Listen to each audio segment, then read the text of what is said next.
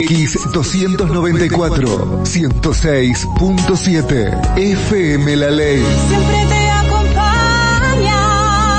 FM La Ley.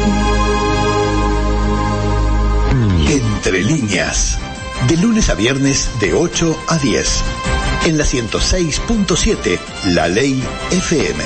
Periodismo y mucho más.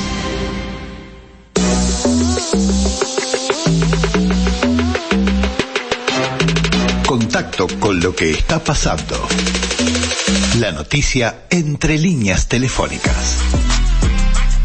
Seguimos avanzando en nuestro programa, ya estamos en las 9 y 39. Les recordamos que a lo largo de la semana se pueden comunicar con nosotros a través del 09680-1067. También lo pueden hacer para ir opinando de los temas que vamos planteando. En este momento vamos a ingresar en un tema que tiene que ver con lo que fue la presentación oficial del Centro de Estudios de Derechos Humanos del Uruguay. Allí estuvo presente en esta presentación oficial el expresidente, el doctor Julio María Sanguinetti, quien fuera también, este, estuvo presente también quien fuera presidente del BID, entre otras tantas cosas, el contador Enrique Iglesias, y por supuesto, nuestro invitado de hoy, Sergio Molaguero, quien este, lleva adelante este Centro de Estudios de Derechos Humanos. Recordemos que Sergio, Sergio Molaguero viene de una historia personal que lo puso como víctima de los movimientos guerrilleros de la década del 60-70, porque en 1972, cuando tenía 23 años, fue secuestrado por el grupo guerrillero Organización Popular Revolucionaria 33, conocido como el OPR 33, que estaba dentro de ese paquete de grupos terroristas que operaron en el Uruguay. Estuvo recluido 69 días, fue liberado luego que su familia pagara un rescate de 15 millones de pesos de la época que no hablábamos con Tato recién, ¿cuánto sería en plata actual? Ni sabemos. Pero bueno, capaz que antes de empezar con la presentación del Centro de Estudios le preguntamos, lo primero es darle la bienvenida. Buenos días Sergio, un gusto tenerte aquí en Entre Líneas. Buen día, el gusto es mío, Jorge. Gracias por, la, por llamar. ¿Alguna vez hiciste la cuenta del actualizado de lo que serían 15 millones de pesos del 72 no, a la fecha?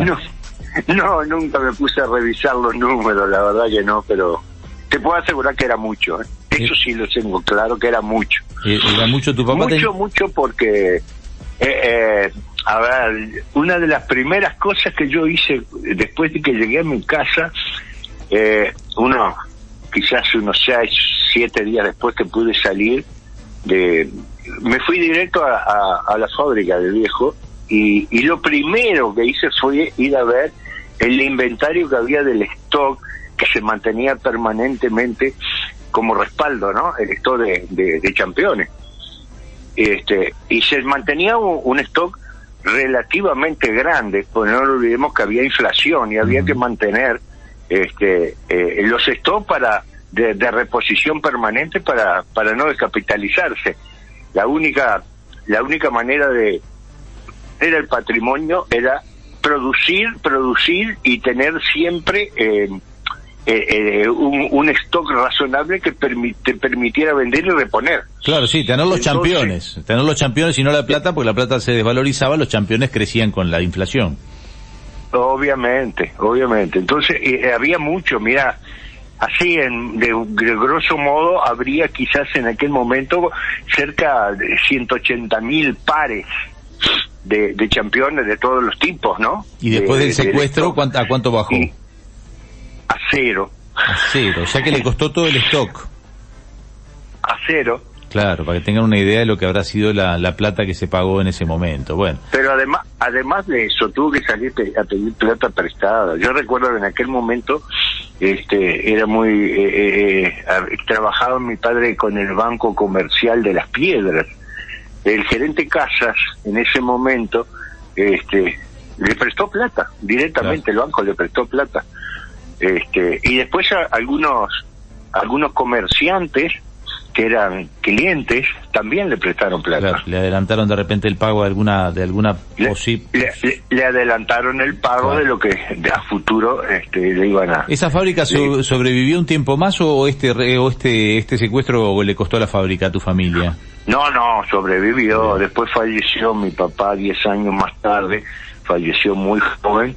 Este, y, y nosotros con, con mi hermano la continuamos hasta hasta la crisis del 2002 que nos pegó fuertísimo Este, y bueno, hice pininos hasta el 2005, después se abrieron las importaciones.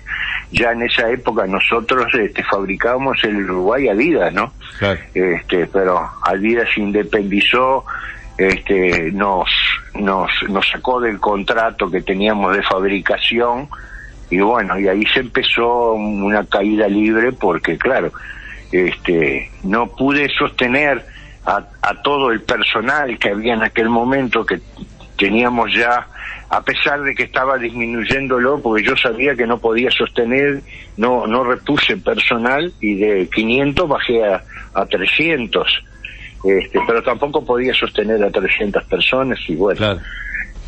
Bueno, ya por el Este, hay- 72 vos tenías este 23 años, ahora estás en los 73 años, si no fallan las 74 cuentas. cumpliditos 74. recién en mayo Claro, porque depende, depende de la época. Bueno, dejamos atrás esa historia que en definitiva es bien importante en tu vida, porque ya la hemos hablado alguna vez.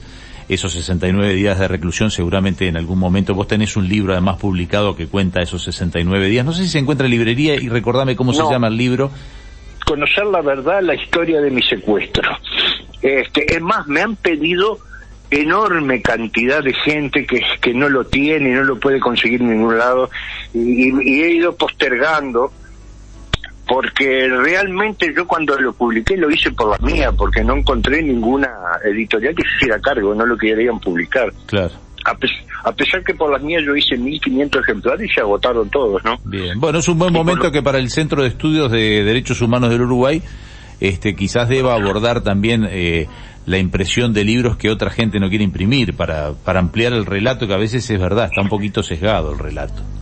Sí, por supuesto, este, muy demasiado sesgado. Bueno. Este, Hablemos del centro de estudios. Ordinariamente sesgado, este, pero no es cuestión, no es cuestión de, de un tiempito, estamos hablando de muchas décadas, ¿no? Sí, sí, sí, es verdad. Hablemos del Centro de Estudios de Derechos Humanos del Uruguay. ¿Por qué surge y qué pretende ser? Bien. Eh, El, el Centro de Estudio de Derechos Humanos surge en, en el 2007. Lo fundamos con, con el escribano Hugo Ferrari, fallecido, un gran, gran amigo, este, y la profesora Yenta. Con la, con la idea de crear un, centro de estudio que nos permitiera en aquel momento vincularnos a- al tema en cuestión y que nos permitiera hacer un estudio holístico este, que, que, que reivindicar el derecho de las personas este tal cual lo especifica muy- en, en muchos párrafos nuestra propia constitución de la república. Eh, eso no, eso nos permitió en lo personal me permitió ah, este viajar a, varios países de Europa eh, per- este, participar de, foros internacionales encuentros como este, el cuarto, cuarto Congreso Internacional sobre Víctimas del Terrorismo en España, en Madrid, más precisamente. Este, para ver, congre- eh, eh, después tenemos que hacer un párrafo aparte, porque precisamente cuando yo regreso estaba pronto para salir el libro y le agregué en el prólogo en la dedicatoria a, a- a las víctimas del terrorismo. Este, que también me gustaría en algún momento leerte el prólogo ese porque para mí tiene un significado especial. Cuando quieras te lo leo. Es una es una caricia. Este y y de, de ahí también participé eh, eh, en algunas visitas al Vaticano eh, que, que coincidentemente tú mirás los, los uruguayos cómo estamos distribuidos por el mundo que uno de los consejeros del Papa este es, es uruguayo Mm, Sí. y, y Carriquirri, pero cerca de, más, más, más precisamente, no solamente es uruguayo, sino que era de Santa Lucía. Y él, y él vivió mucho tiempo a unas cuadras de mi propia casa. O sea que... Bueno, viste que en este, Uruguay esas eh, casualidades se dan muy seguido. eh, sí. este, bien, participamos ahí, este, intercambiamos ideas, este, estaba estaba muy informado sobre el tema eh, de lo que es de las cosas que pasaban en Uruguay, este, y, y también en la Cruz Roja en Ginebra. Ujú. Y Eso fue entre en el foros- 2007 y qué año. todas esas visitas fueron entre el 2007 y ahora. Entre, eso fue en el 2008. Ujú. 2008, 2009, más o menos por esa fecha. Y luego, y luego participé en varios este, en seminarios que se hicieron en Argentina, este, auspiciados por el Centro de Estudios sobre la- eh, el CELTI, Centro de Estudios sobre el Terrorismo y sus Víctimas. También hicimos algunos foros este, donde participaron fundamentalmente este, hijos este, de familiares de, de víctimas del terrorismo en, en Chile, en, en Ecuador, eh, en Argentina, por supuesto, muchos, ¿no? Bien, a diferencia de, de- fue de lo que a veces pasa cuando tú hablas de terrorismo, hablas de terrorismo. Puede ser de Estado o puede haber sido terrorismo de los movimientos que actuaron en, en década del 60-70. Porque No, no, nosotros específicamente cuando hablamos de terrorismo hablamos del terrorismo en general, pero fundamentalmente nos basamos en, en el terrorismo de los terroristas.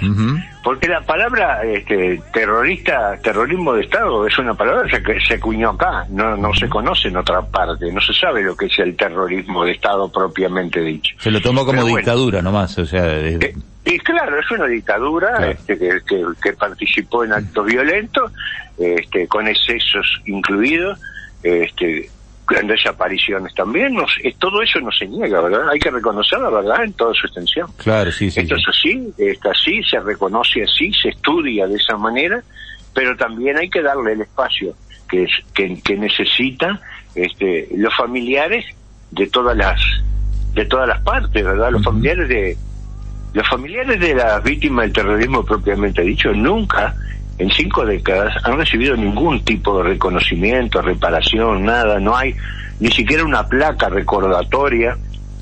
Y lo que es lo que es este lo que es, es, es agresivo e inmoral es que tengan que ver muchos muchos este familiares una placa de la persona que asesinó asesinó a su familia no a su padre fundamentalmente Claro, como que se ha reivindicado de un lado y la víctima de, de esa persona dice, pero y, y yo fui, mi padre lo mató fulano y tiene una placa. Y, sí, y, y vos fíjate, por ejemplo, te voy a dar el caso del, del, del, de la- del chico este que voló el bowling, ¿verdad?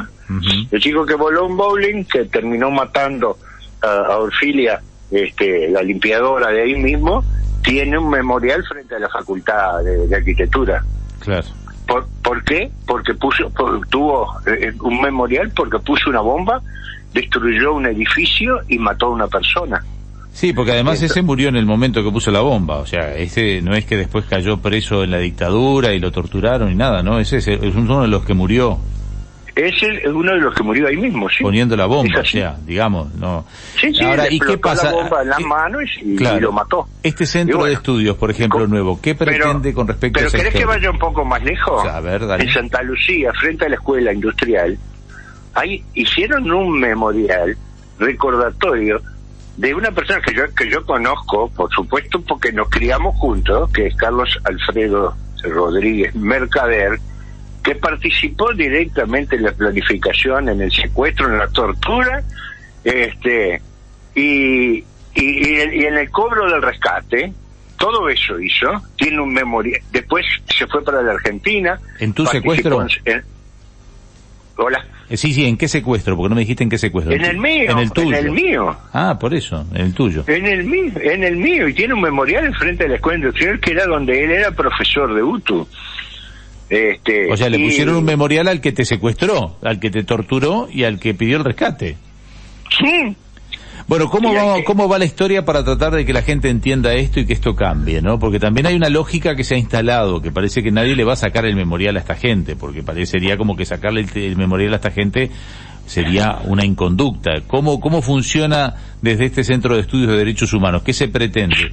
¿Dar difusión Mira, a estas situaciones? Se, pre- se pretende en definitiva dentro de los dentro de, de los siete de los siete puntos que hice mención en el discurso que se di- que dimos en el, el- el pasado 23 de agosto eh, cuando hicimos el lanzamiento oficial más allá de que hace muchos meses de que ya el centro de estudios viene trabajando este, uno de los puntos en cuestión, el, el- quizás el último que, que planteé, es precisamente poner en ejecución un anteproyecto de ley que es de reparación a los familiares de las víctimas del terrorismo, que está durmiendo en la Comisión de Legislación del, del Senado, este y, y- y que está ahí desde diciembre del, del 20, del 2020, de- del 2020, está ahí.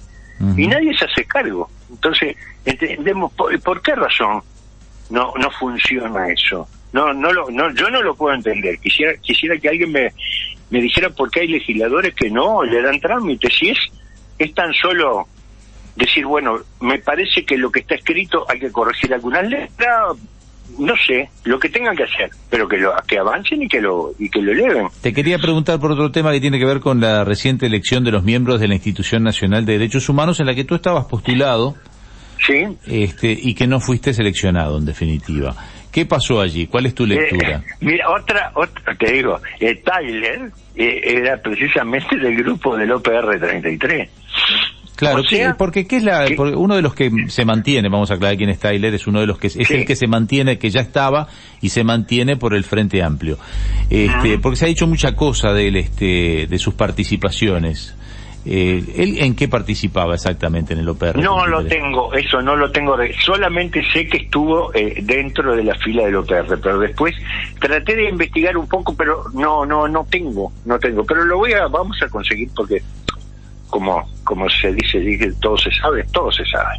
Bien. Todo se sabe. En algún momento vamos a Bueno, ver. pero te si estabas fue- llevando a la, a la este, institución. Tú fuiste víctima del terrorismo y no estás en la comisión a pesar de haber trabajado en temas de, de derechos humanos y haber trabajado en, en definitiva, porque ya nos contaste el historial desde el 2007 hasta acá. ¿Por qué crees que no quedaste dentro de la institución de derechos humanos? ¿Te molesta no haber quedado dentro de los que integran la comisión? No, no, no, en definitiva yo de antemano sabía que era difícil que participara porque, ¿sabes qué sucede? Estos son acuerdos políticos. Punto. Tal, tal como fue la integración anterior, fue, fue esta, son acuerdos políticos. Y bueno, y en los acuerdos políticos existen otras razones que a veces hasta uno las desconoce, por lo cual una u otras personas se integran. En, en realidad, yo no tengo nada personal contra ninguno de los de los que estaban este, Postulado. postulado, porque además no los conozco, eh, eh, realmente no los conozco. Los voy a conocer ahora el primero de septiembre, para el cual estamos invitados como centro este, a- y vamos a participar en el acto de asunción, ¿verdad? Y esperemos colaborar con ellos desde una visión, desde una visión social diferente a la que tiene el propio Instituto Nacional de Derechos Humanos, porque no nos olvidemos que esa es una es una es, es un instituto este si bien debería de ser absolutamente apolítico, es político, como fue el anterior. Claro. La- el anterior eran cuatro miembros del Frente Amplio y uno del Partido Nacional, y estos son cuatro miembros de la coalición y uno del Frente Amplio. O sea, que los integrantes surgen por razones políticas. Yo no me presenté, con- si bien me presentó este, un, legislador, este, porque no tenía otra opción, porque la asociación, el centro de estudios se presentó, eh, a ver, la ley 18446 dice que pueden ser presentados para el instituto este, todas aquellas personas recomendadas por asociaciones registradas en el propio instituto. Nosotros nos presentamos con el Centro de Estudios de Derechos Humanos para ser admitidos y no nos admitieron. Y eso que existen más de 100 asociaciones este, registradas en el Centro de Estudios Humanos, de más, no te puedo, no te podés imaginar la variedad que existe. No quiero nombrar a ninguna, pero algunas hasta el grado de lo absurdo, ¿no? Sí, sí, vi que algunas eran de yoga o eran de, de, de- asociaciones casi que de gimnasia, mira. Eh, me Sí, llegó, la- me, me sí, llegó una, una de- de lista. carnaval, de- carnaval. cualquier cosa, Me bien. llegó, me llegó, me llegó. Eh, y bueno, este, y no, no, no nos, no nos admitieron, no nos admitieron para presentarme, entonces me tuve que presentar con, con la firma de, de un legislador, este, y hay una senadora que nos impugnó, porque tanto a Diego Burgueño como a mí nos impugnó la, la, la- la senadora Nane, nos impugnó porque no teníamos credenciales suficientes como, como que, a ver, yo lo digo, ¿y cuál es la credencial del legislador Nane? ¿Quién, quién y por qué está ahí? ¿Y cuáles son las credenciales que tiene para ser legislador? Es más o menos lo mismo, ¿no? Claro. Sí, es votada por la gente, eso es lo que le habilita, pero claro, a veces en las listas sábanas, este, en realidad, Este, Obviamente, se la si, lista sábana si puede la gente la votó a ella, votó a otra, pero es una discusión que no tiene respuesta, por lo menos no no sabe. Mm. Muy bien, y para concluir, este Sergio, ¿qué actividades tienen y cómo la gente se vincula a ustedes? ¿Y dónde están físicamente? Porque ya se nos ha ido el tiempo. No, todavía no tenemos un lugar físico, nosotros nos vamos reuniendo alternativamente en diferentes lugares, como el Ateneo puede ser uno de los lugares. Vamos a procurar tener un lugar físico donde tenernos. Este, tenemos, tenemos un, tenemos en las redes sociales, por ejemplo, CEDU, que se escribe C-E-D-D-H-H-U 7. Claro, como el pilar Arroba- de derechos humanos. CEDU es Ah, Centro de Estudios Derechos Humanos. 07 arroba gmail.com. Ujú. Ese es una de los de, de, de la red que tenemos. Estamos en Facebook, también como CEDU Uruguay. Estamos, eh, y después tenemos el, un teléfono que es el 097 918 995. Este, y ahí vamos captando este, muchos socios, ya que hay diferentes categorías, ¿verdad? Ser socio no significa tener que pagar, a pesar de que tenemos socios activos que, que, que les cobramos o, o voluntariamente pagan una cuota de 1.200 pesos anuales. Este, que es lo que nos puede nos lleva a solventar los gastos este, necesarios mínimos para poder este, desenvolvernos. Bien. No tenemos no tenemos ningún apoyo ni estatal ni de nadie que nos financie. Sí, le genera cierta independencia. Ser- Sergio, tengo que dejar por acá la entrevista porque son las 10 de la mañana y nosotros terminamos a las 10 de la mañana. Como siempre, un gusto haber hablado qué contigo. lástima. Seguimos porque tengo muchas cosas para hablar al respecto del CEDU, ¿eh? Ni- muchas cosas. ningún problema. Cuando Este, tengan inclusive- actividades- Inclusive, re- inclusive reivindicaciones que afectan los derechos humanos de todos, los tuyos, los míos y de los, eh, no sé, o miles de oyentes que pueden este, estar a- en- en- escuchándonos en este momento. Seguimos en Acá contacto, en sin otra ningún parte problema. del mundo. Me parece que es muy importante que nosotros hagamos una exposición clara de a dónde, a dónde vamos. Seguimos en contacto como siempre. Abrazo grande por hoy. Un gusto, como siempre, haberte tenido en Entre Líneas. El gusto mío, saludos para tú y para la audiencia.